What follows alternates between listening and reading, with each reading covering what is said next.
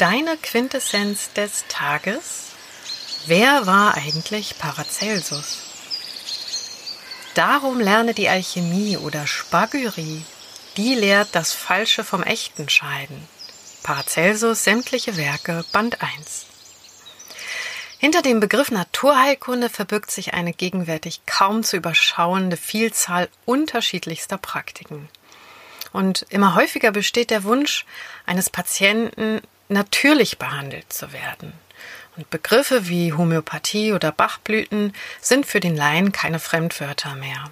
Sogar die komplexen Heilverfahren wie etwa die traditionelle chinesische Medizin oder die aus der indischen Kultur stammenden wie etwa das Ayurveda erlangen in der Bevölkerung zusehends Anerkennung. Doch wie steht es eigentlich um die überlieferten Heilmethoden unserer Kultur? Ein nahezu genialer und zur Zeit der Renaissance fortschrittlich denkender Arzt und Naturforscher war ohne Zweifel Paracelsus. Er lebte in der Zeit von 1493 und verstarb 1541. Stets bemühte er sich um eine Heilkunde, die den Menschen als Ganzes eingebunden in die Zyklen der Natur erfasste. Schon im Kindesalter wurde der Junge Theophrastus Bombastus von Hohenheim, so lautet sein eigentlicher Name, von seinem Vater, der ebenfalls ein angesehener Arzt war, in das Wissen der Medizin, der Chirurgie, der Pflanzenheilkunde und in die Alchemie eingeführt. Der Vater erkannte die Begabung und den unstillbaren Wissensdurst seines Sohnes und schickte ihn im Alter von 16 Jahren an die Universität zu Basel, seine Promotion in Medizin machte er jedoch in Ferrara, Italien. Dort soll er sich auch den Beinamen Paracelsus zugelegt haben. Das war damals wohl im Mode, sich so einen Beinamen zu geben. Und sein ganzes Leben hindurch verurteilte Paracelsus das einfältige, dogmatische Handeln der damaligen Ärzte, dessen Streben nach Ruhm und Reichtum er zutiefst verabscheute. An Kritik seitens seiner Gegner mangelt es natürlich ebenso wenig. So wurden ihm seine Wanderschaften, die sich durch ganz Europa zogen und bis zu seinem 32. Lebensjahr vermutlich anhielten, verübelt. Jedoch war das Wanderleben eine wissenschaftliche Notwendigkeit, denn schließlich gab es zur damaligen Zeit keine Fachzeitschriften, keine Kongresse oder Fortbildungskurse. So gingen die meisten Spagyriker auf eine sogenannte naturwissenschaftliche Walz. Sie nannten sich Geheimärzte, da sie ihr Wissen nur von Mund zu Ohr weitergaben denn ihre gewonnenen Erkenntnisse der natürlichen Zusammenhänge zwischen Kosmos, Erde und Mensch, also Makro- und Mikrokosmos, galten in der Hochzeit des Christentums als ketzerisch und es drohte ihnen der Tod durch den Scheiterhaufen. Kleiner Einwurf zur gegenwärtigen Zeit. Jeder, der heute eine andere Meinung hat, wird als sogenannter Verschwörungstheoretiker bezeichnet. Zurück zu Paracelsus. Als im Jahr 1526 der berühmte und einflussreiche Buchdrucker Froben schwer erkrankte, war niemand außer Paracelsus in der Lage, Froben vor der Amputation seines Beines zu bewahren. Nach dessen erfolgreicher Genesung wurde Theophrastus kurzerhand zum Stadtarzt ernannt.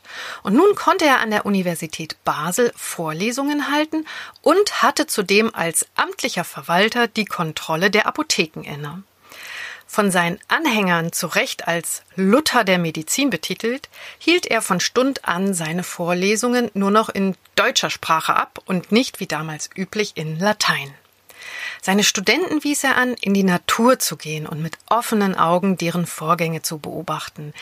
Denn in der Natur, so Paracelsus, liegt der Schlüssel zu wahrer Erkenntnis verborgen. Und anhand dieser Tatsache entwickelte Paracelsus ein Heilsystem zur Behandlung kranker Personen, das der chinesischen Medizin, also der traditionellen chinesischen Medizin und dem Ayurveda in gewisser Weise ähneln. Bedauerlicherweise gibt es gegenwärtig nur sehr, sehr wenig naturheilkundlich orientierte Ärzte oder Heilpraktiker, die diese abendländische Heiltradition anwenden. In den Fachkreisen wird sie dann als abendländische Medizin, Paracelsus-Medizin oder Hermetik bezeichnet.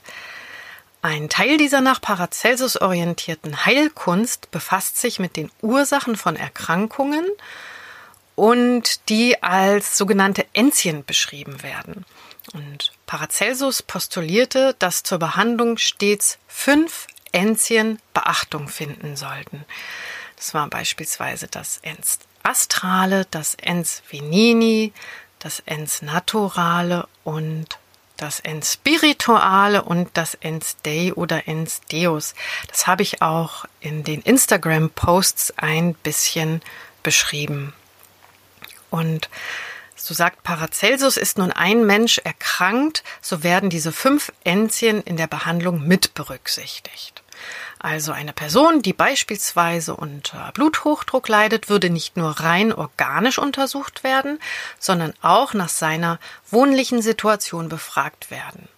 Ist die Straße, in der er wohnt, stark befahren? Wie ist der Lärmpegel? Wichtig ist auch in diesem Zusammenhang der Elektrosmog, also jetzt auf diese heutige gegenwärtige Zeit bezogen. Ja, und neben diesen genannten fünf Enzien ist die Spagyrik ein weiterer Bestandteil der Heilkunde nach Paracelsus. Und die Spagyrik ist sehr, sehr spannend und interessant. Sie ist eine spezielle Methode zur Gewinnung von Arzneimitteln aus Heilpflanzen.